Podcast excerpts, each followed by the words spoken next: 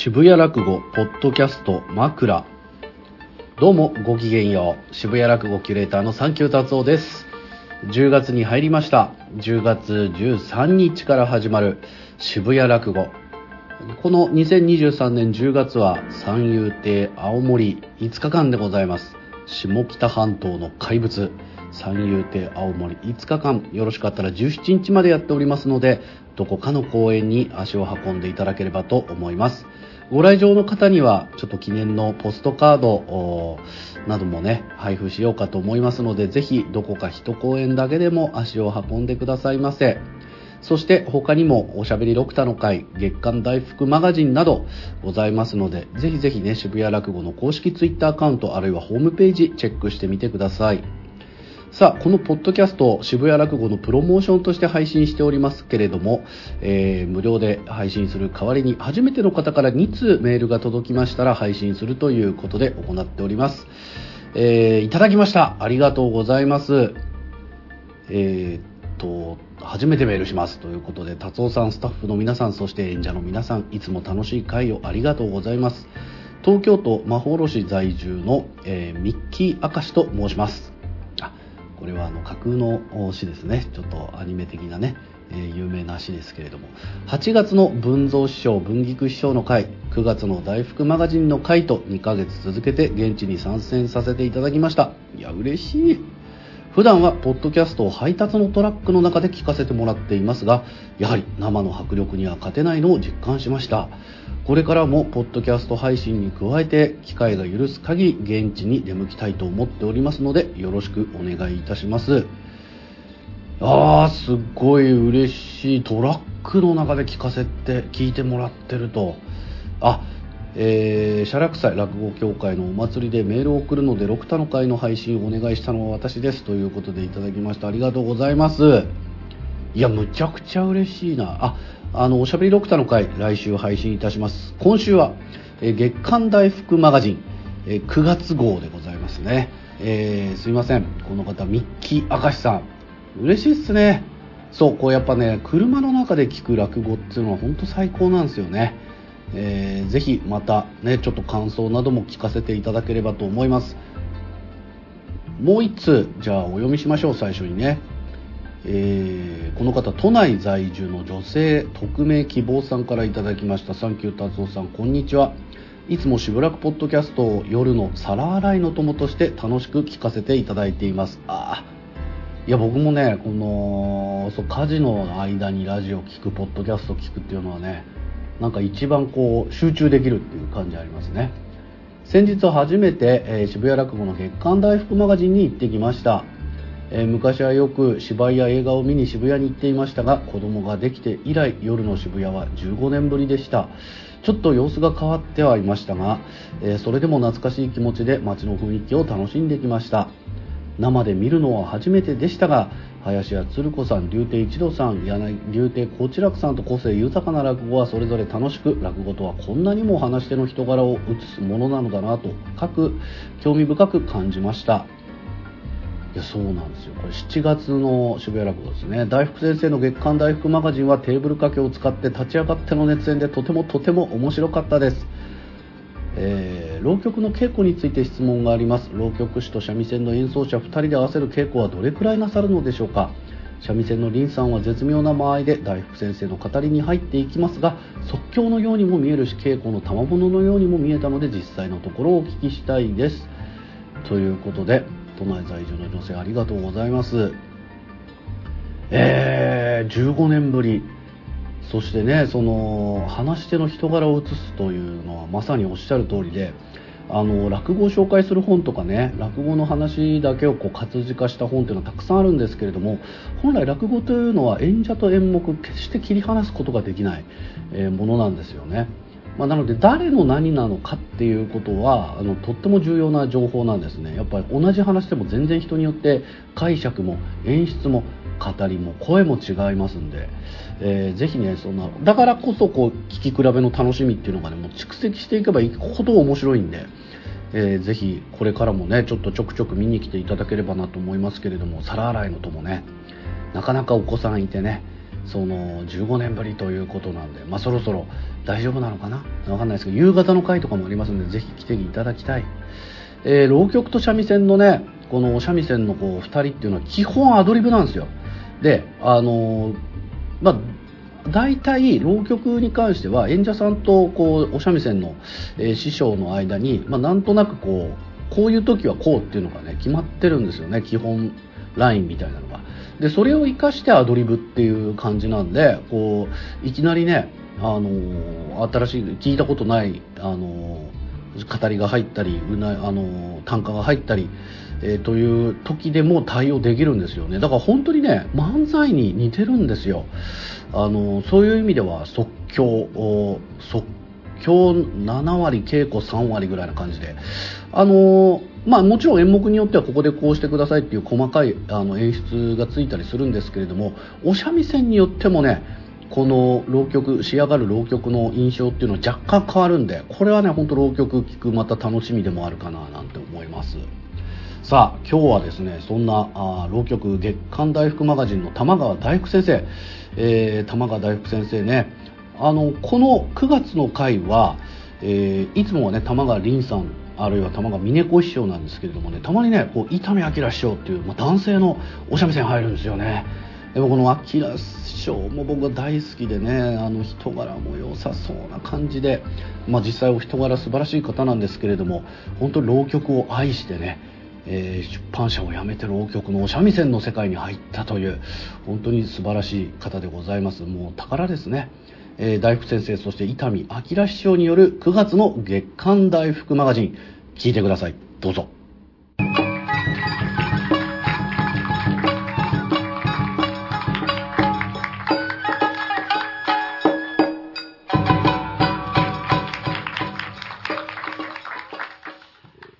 日曜のお昼の遊びのたくさんございます。中お越しいただきまして誠にありがとう存じます。今年1年ね大福マガジンというネタで私の上がりのところはねやらせていただいてございまして、えー、本日もそんな趣向で申し上げる回となってございますが、えー、まあ、ご覧になった方ねもしかしたらご来場になった方もいるかもしれません。今月あのねあ金曜日の日でしてねあの夜、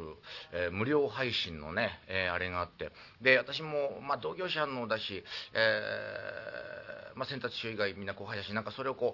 あなんかこ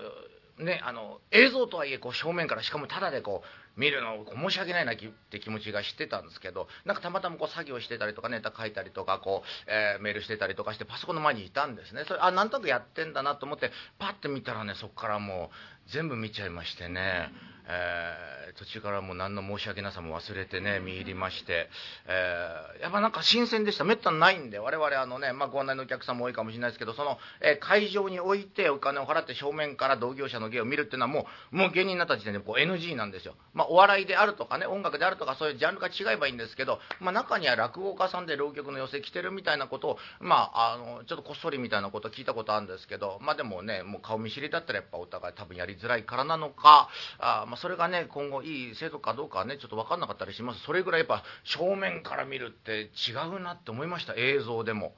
うん。特にだからあのね普段一緒にたまに一緒になる人でも袖から聞いてんのとやっぱり正面から見ないと分かんないこと多いなみたいなね市川さんにびっくりしたんですよ。あのまあもともとねもう腕前のもうねある方だっていうのはもちろん分かってましたけどあのねあの落語家でも講談でも浪曲でもこうやって上下もこう振ってね演じ分けるじゃないですか。このね田辺千佳さんねほぼ上下も切らないってことそう映像を見て分かったんです。ずっと正面見見ながらねこうやって。でこの表情一つでにっこり笑ったりこうすってなったりして本当にもう顔の表情一瞬で変わってなんかそれで人物演じ分けていくみたいな。こんな首振らない人あの髪型の副将師匠以来じゃないかなと思ってね。副将師匠でもうちょっと足元動くんですけどね。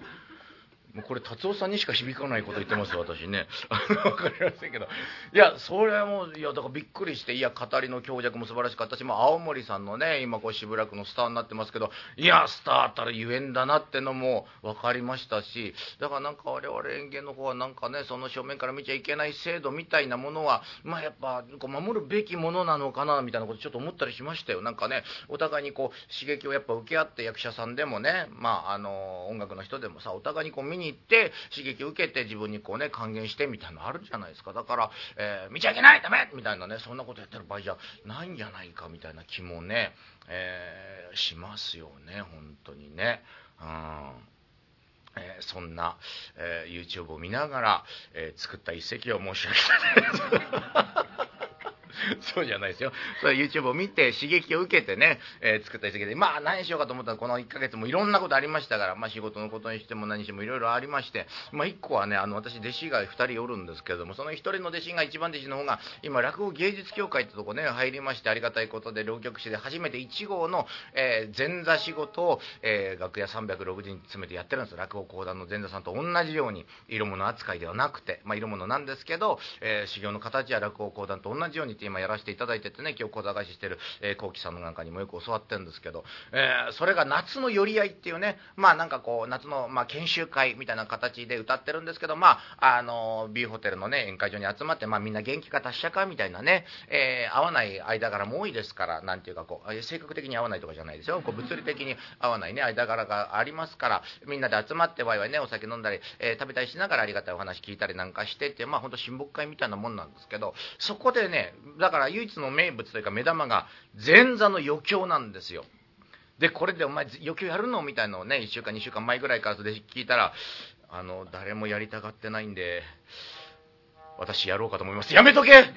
そんな、お前、そんな一番下の方な、そんな自ら手挙げることねえじゃねえかなんて思いながら、いや、でも他やらないならやろうかと思います。いや、その前のめりな気持ちね、やっぱ大事だから、やっぱ印象に残るってね、先輩方の目に留まるって大事だから、と思ってたら、まあ最終的にみんなみんなやったんですけど、えー、だからそれを見てね、いろいろだからこう若弟子があんなことをしてしているのかとかねいうのを思いながらこうねそれまた隣にいるのがね、春風亭昇や竜亭小楽なんですよ。この2人のヤジがものすごいんですよ本当にまあでもそれが非常に愛情あるヤジでねこの2人のヤジでもって全然みんなが助かったみたいなとこ正直あるんですけど、えー、いやだからその話しようかなとも思ったんですよでもこの話あの弟子のその余興のね深掘りしていくとこれこれ自分の傷をえぐっていくことになるなっていうねそれを思ったりなんかしましたんで、えー、それはまた別の機会でなんかでね話すかも分かりませんけれども。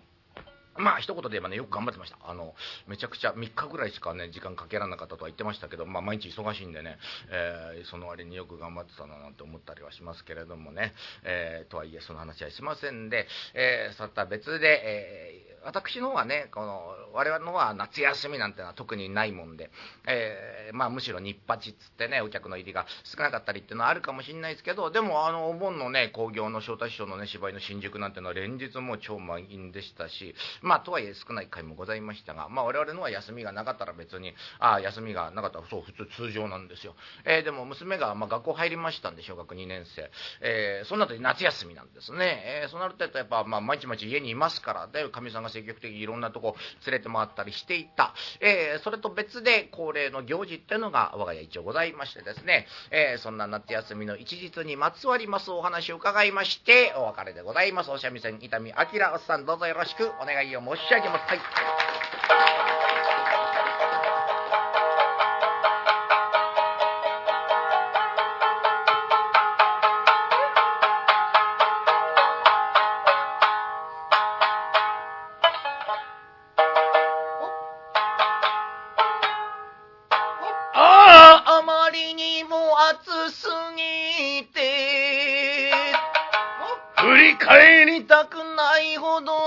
すぎた夏」「けれども今日も暑いぐらいそう。まだ夏も終わっちゃいないようですが。8月の思い出話隣みすじに乗せまして。時間来るまで勤めましょう。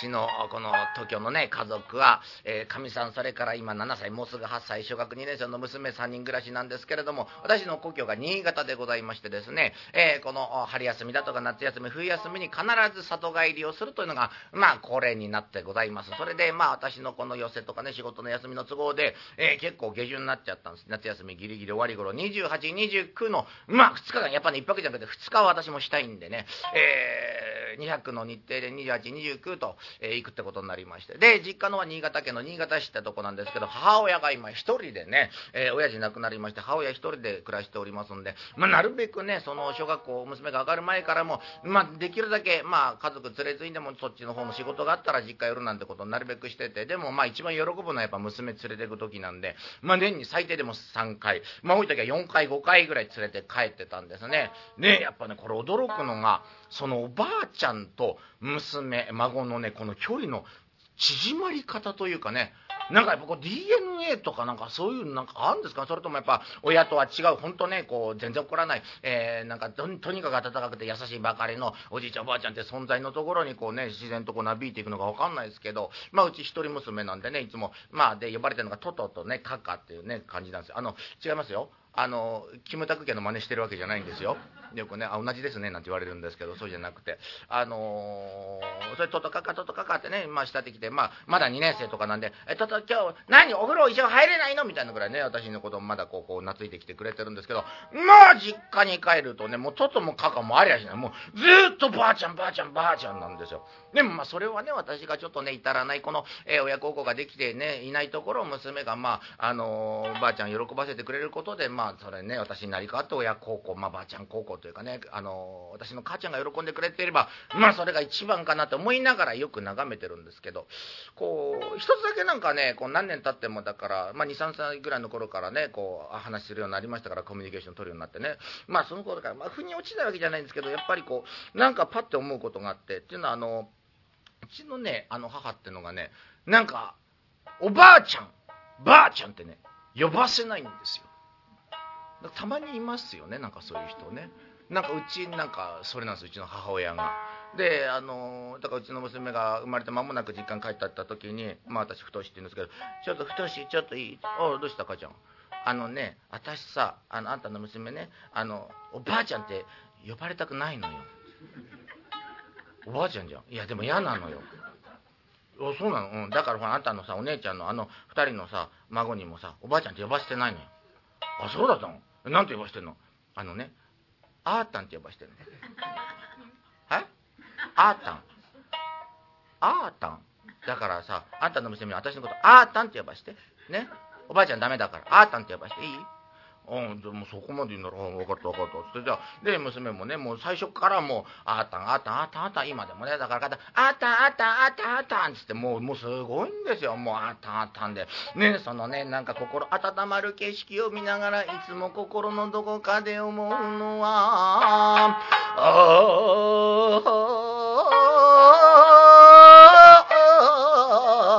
あ、ばあちゃんじゃねえか、お前。何があったんだよ。あ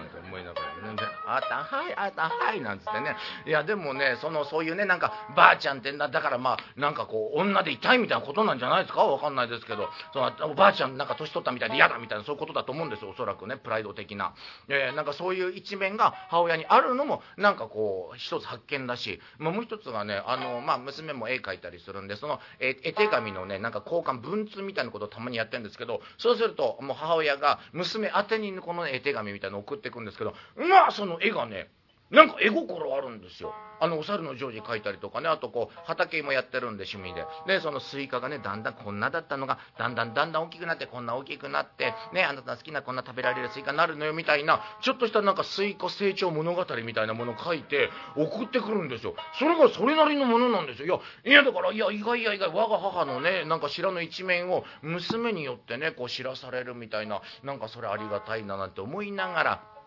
ああ、あたんと遊びたい。そんな娘の希望もあって、かみさん娘二人だけ、3日間ほど前乗りして5泊6日の里帰り家に着くなり飛びついて朝から晩まであたんと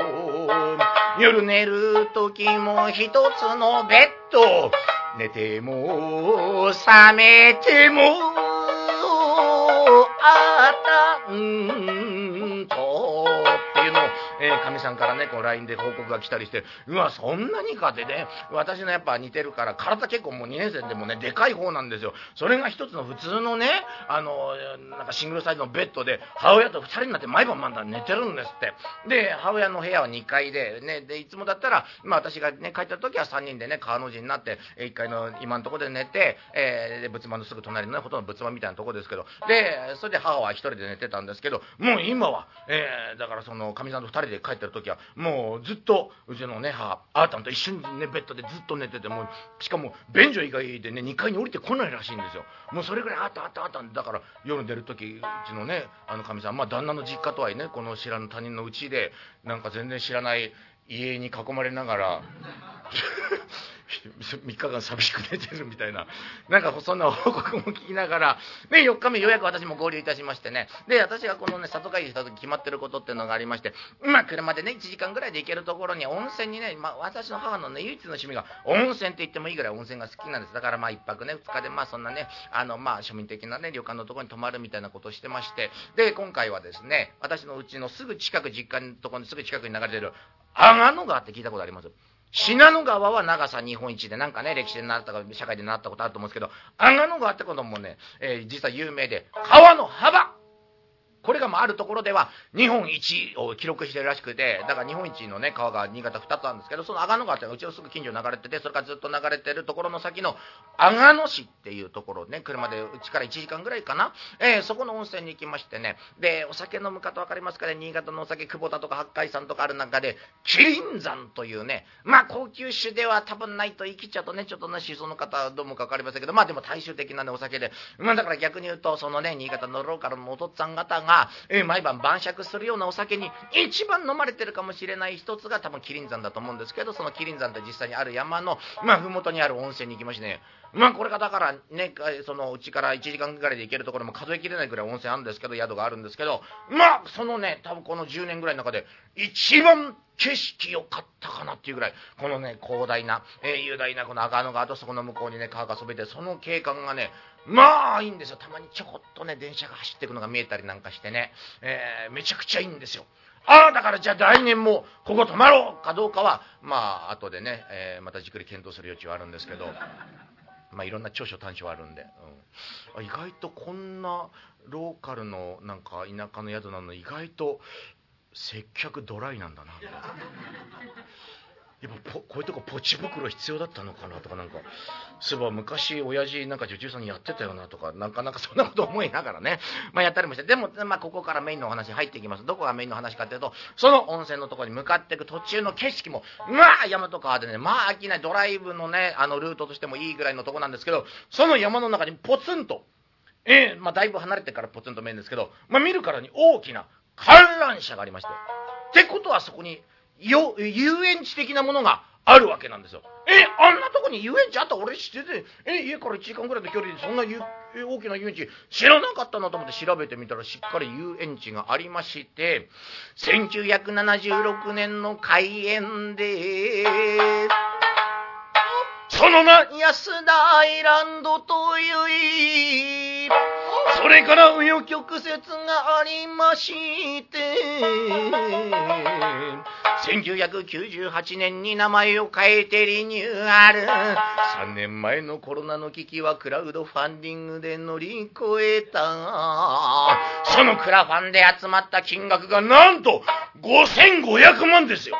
すごくないですか？ね、その、それもまあ後から調べて知るんですけど、その時のクラファンのポスターのね、歌い文句というかね、コピーがすごいですよ。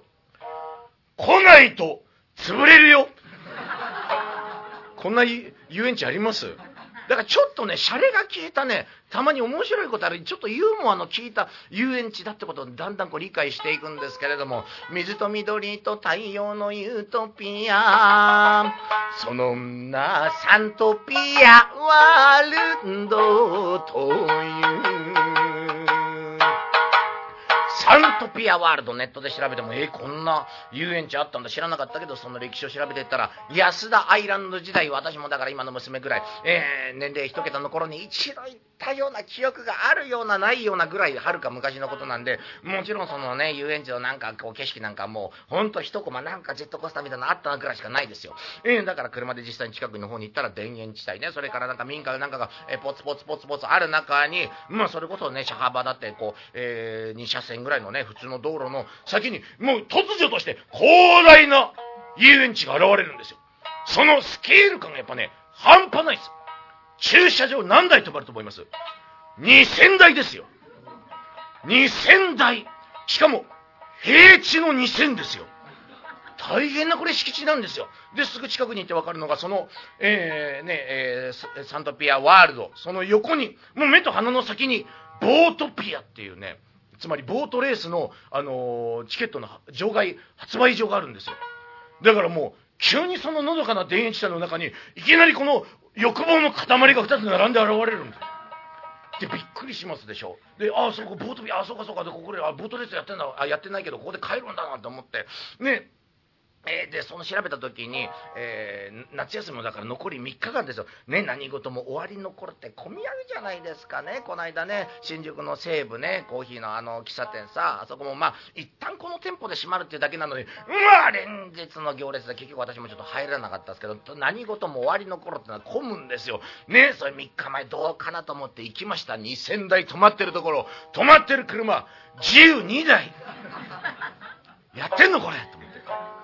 調べてちゃんとやってるんですよ。えー、それで中にね、入るところで、こう、まあその入園料と1日フリーパスみたいなもの、まあ人気の10アトラクション乗り放題みたいなものもあるんですけど、まあ娘はね、絶叫系が全く NG なんです。全くの NG で、私も神様そんな得意じゃない。ね、まさかね、母親もそんな乗らないだろうき、えー、でもその10種のうちの人気のやつはやっぱ、なんかジェットとかなんかちょっとね、こうスリル味わうようなやつが多めだから、まあ乗れるもの限られてるし、まあまあとりあえず入園料だけ払って中入って後乗れるものをね、まあその場でこう買って入ろうじゃないかってね、入るんですけど、まあ、とにかくその敷地2000台だから、まあ、だからね、2000人じゃないですよ。だから2000台ってことはね、1家族ね、3、4人で来たら、えー、だから5000人からね、8000人ぐらいはね、入れられるぐらいの敷地が余裕であるんですよ。だから、まあ、最初にドンってあるお土産コーナーであるとかね、こうカフェテラスコーナーみたいなのとかも、とにかく巨大なんですゲームセンターみたいなのがあったりとか、とにかくでかいんですよ。ね、それがほとんど貸し切り気分なんですよ。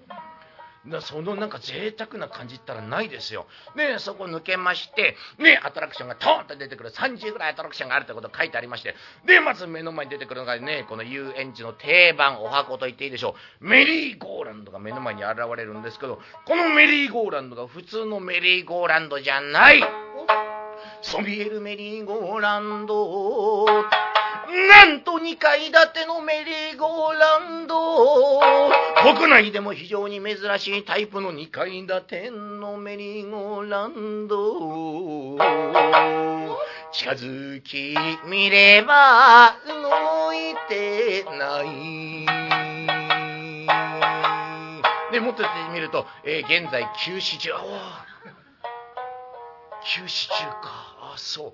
これがまあねたまたま今日休止中なのかはるか昔から休止中なのか、そのあたりわかんないんですけど、この定番のメリーゴーランドがね、止まってる時点でちょっとこうなんかね、こう寒さ覚えるみたいなとこあるじゃありませんか。これ大丈夫かなみたいな。で、30ぐらい、そう、入り口のところに、これとこれとこれね、休止中ですみたいなのが貼られてたような気がするけど、そんなに気にしてなかった。えー、30のうちのね、もしかしたらね、10近くぐらいは動いてないのかもしれないというのは、こう見渡すと、ね、他のアトラクションもパッパッパッパって見えるし、ね、家族連れなんかね、えー、恋人同士かなみたいな人もちらほらある中で、ね、アトラクションが見えるところにあるもの見えるところのどれもが基本動いてないんですよ。まあ、ちょっとねせっかく渋谷落語なんでこう江戸弁法に言うと江戸弁風に言うと動いてないんですよ何が。何一つ動いてないんですよ。で、これがだから人が行けば動くものなのか、まあ行っても動かないものなのか、ちょっとね、遠目からわかんない。それチェックしてくれやかった。えー、でも、しょうがない。もうここまで来ちゃったから。ね、とにかく広大。もう丘というより小さな山を切り崩して、そこにこうね、アトラクションが点在してあるみたいな感じなん。で、だから基本上り坂が下り坂みたいなね、その、なんか遊園地全体がそうなんですよ。で、あの、そこに来た目的っていうのがね、今、私の娘が、あの、第二次恐竜ブームが訪れてまして、で、そこにね、どういうわけか、その、サントピアワールドが、その、恐竜をね、2つぐらいね、なんか押して持ってるんです。恐竜ジェットコースター、それから、えー、ダイナソーアドベンチャーツアーみたいなね、すごいでしょ？なんかもうディズニーランドにあるそうな名前つけてるんですよ。で、それじゃあね、娘はもうジェットコースター NG、恐竜だろうとなんだろうと NG だって言うから、うん、ダイナソーアドベンチャーツアーしかないよね、この目的としては。でもそこに行こうと思うんですけど、結構なその距離感がまずあるし、上り坂だし、ね、それから35度ね、炎天遮るものがね、汗だくで歩いてるから、絶対まず道を間違えたくないと。ね、間違えたら戻ったらね、一つ道間違えたら大変だから、えー、そのマップ見ながら行くと、ありがたいことですよ。30デコボコぐらいのスタッフの方、めったにスタッフ歩いてないんですけど、スタッフさんとすれ違って、あすいません。あの、えっ、ー、と、えー、ダイナソーアドベンチャーツアー行きたいんですけど、えー、あの、やっても、あ、やってます。あ、よかったよかった。えあの、道合ってます。あ、はい、あの、まっすぐ登っていただいて、ちょっと右の方に行ったとこにございますね。あ、ありがとうございますって、それから3、4分ぐらいかな。あ、結構坂あるね、なんて登って、そのアドベンチャーツアーの入り口のとこに行きましたら、その道を聞いたお兄さんが座ってるんですよ。デジャブ？双子？え？どどういうわけ？そこれもだんだん分かってくるんですけど、まあ、30のうちのね20いくつか動いてるアトラクションなんでその中で、まあ、必ず人が来るような大観覧車であるとかジェットコースターのところは常駐のねおじさんなりお兄さんが必ず1人座ってるんですけど他のねあんまり人が来るような来ないようなところはもうそう常駐するだけの人数がないんですよ。多分二十数個のアトラクションを十何人ぐらいで回してるんですだから「おあそこに向かってる人がいるぞ!」ってなるとバーって走ってきて先回りして待ち構えるみたいな。すごいんですよ。もう涙ぐましい努力でやってるんです人員削減で。ね。クラファンに応えてるんですよ、そういうやり方で経費削減して。ただその一方でだから常に、見られてる。なんか見られてないか、俺たちの動きが、みたいな、なんか、そういうこと感じながら、ね、大なしアドベンチャーツアーの時行きましたら、名前がね、アドベンチャーツアーだから、なんか乗り物乗らせてくれんだろうと思って行ったら、あ、結構な山道なんですけど、あの、え自力で歩いて登っていただく形です。あ、そうなの。そしたらもうあーたんがもう足があんま良くないんで、私ちょっとやめとくわ、太しっつって、おお、せっかく来たのねって娘がっかりして、でもまあしょうがないって3人でね、こう行くんですけれども、これがね、えー、20、そのね、歌い文句は20約20体の恐竜のロボが、えー、太古の森にいますみたいなことをね、言ってて、結構なね、だからこの密林みたいになってるんですよ。だから、本当山だから。で、もう演出を超えた山になって。もうこう、コントロールしきれてない自然の力が。そこにもう立ち上がってきてるんですよ。で、あの、まあ、3メートルぐらいのね、まあ、あの、道はアスファルトで歩きやすいんですけど、常に上り坂で。で、あの、このね、この下のところは綺麗にしてんだけど、もう上もだからね、こう、なんか、木々がさ、こう、まあ、なんかこう、トンネルまで行かないけど、こう、行ってるところもあるわけですよ。そうすると、たまに、やっぱ私ぐらいで183センチが通ることあんまないんでしょうね。もう、歩き始めて、そって、うわっ、あ、あ、雲の巣、わっ、これは演出なのか違うな、きっと、みたいな、なんか、その、通常ない演出も加わったなんかすごくね、密林感のある中、うわうわうわなんて言いながら35度に照らされながら、汗を拭って進みます。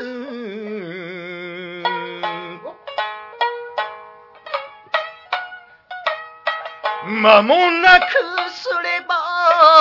現れた茂みの中に恐竜ロボ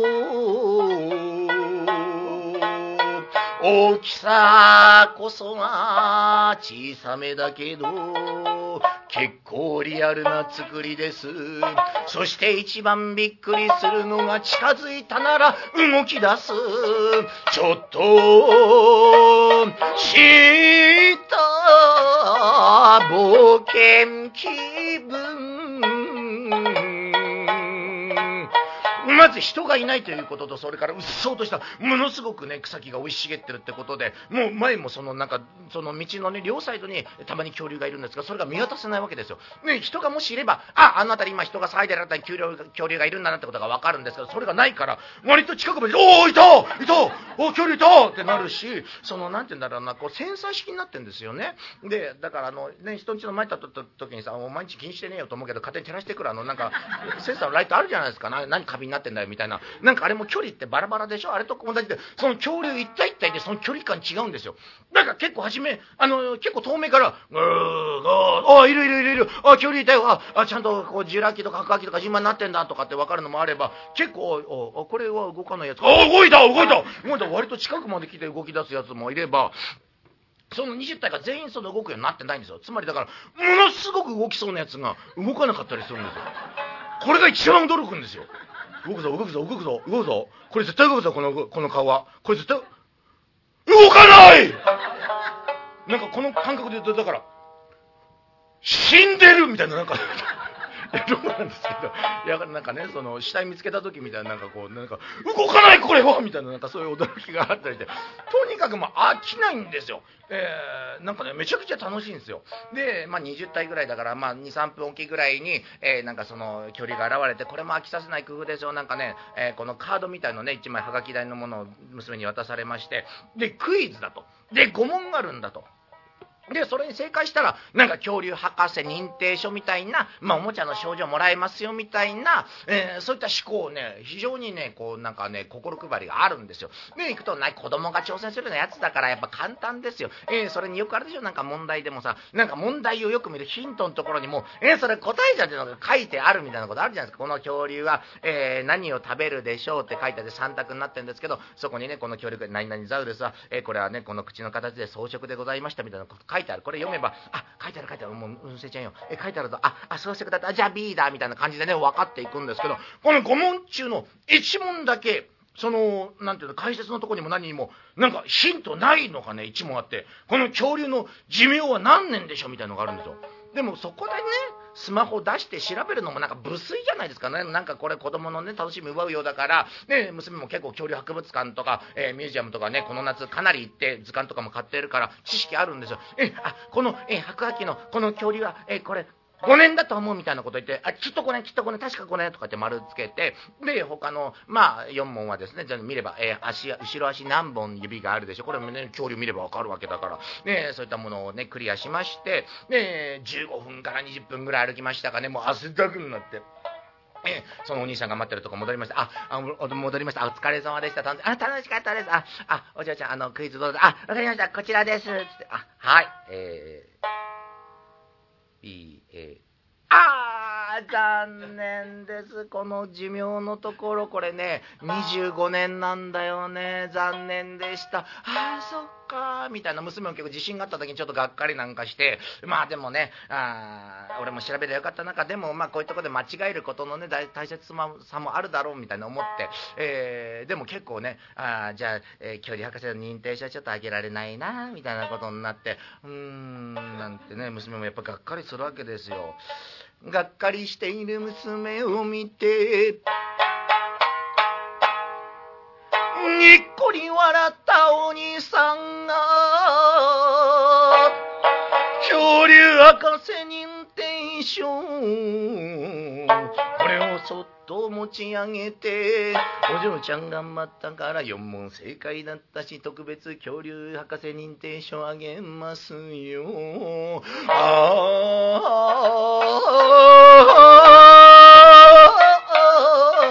あ、そんなこともなく、残念だったね。ええー、みたいな。娘も言ってもみたいなところあったんですよね。私もかみさんも4も正解たち言ってもそのおもちゃでね。いっぱい山積みされてるから言ってもくれるんでしょみたいな。あ残念でした。みたいな感じで。ああみたいな感じ。そうですか？みたいな。あ、でもね、これ、あのー、参加した方にはみんなこのバッジの中から6つある中から好きなの選んでね、みたいな。一応ね、ちゃんと飴とムチみたいのがこう、あったりするんですけど、ちょっとムチが強いんじゃないの？みたいな私をこう思いながらですね。えー、で、まあ、娘はバッジもらってね、まあ、満足はしてたんですけどね、なんでこんなね、だそうみんなにさ、参加賞であげたって、まあ、これが100人から控えててね、それがなくなっちゃうって言うんだったらいいんですけど、その日多分ね、えー、うちともう一家族ぐらいですよ、多分アドベンチャーツアーしたの。ね、そう症状の1枚ぐらいね、くれたっていいんじゃないなんて帰り思いながら、いや、でもそうか、だってあそこは恐竜の世界だから厳しいな、当然だ。弱肉強食だもん。衝動時 えー、こんな感じもありませんけどね、えー、最後一節うなって、えー、最後ね耳寄りな情報を一言お伝えして、えお別れとしたいと存じます。はい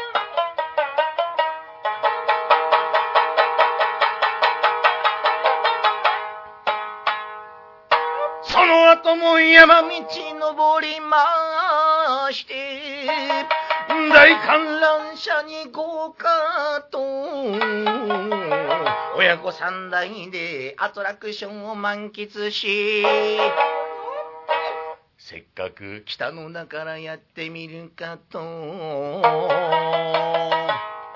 一番目玉のアトラクション、恐竜ジェットコースター。私と神さん二割で、どうせ大したことないと、乗ってみたら意外や意外、涙出るほど怖かったという、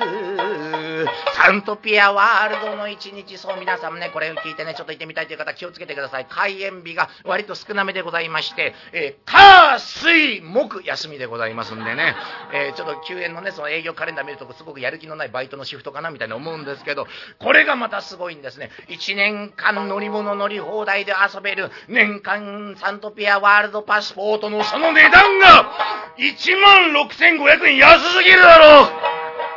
えー、以上でございます。また来月のお待ちを 申し上げまして、えー、8月の大工、9月の大工マガジンお開きでございます。ご来場ありがとうございました。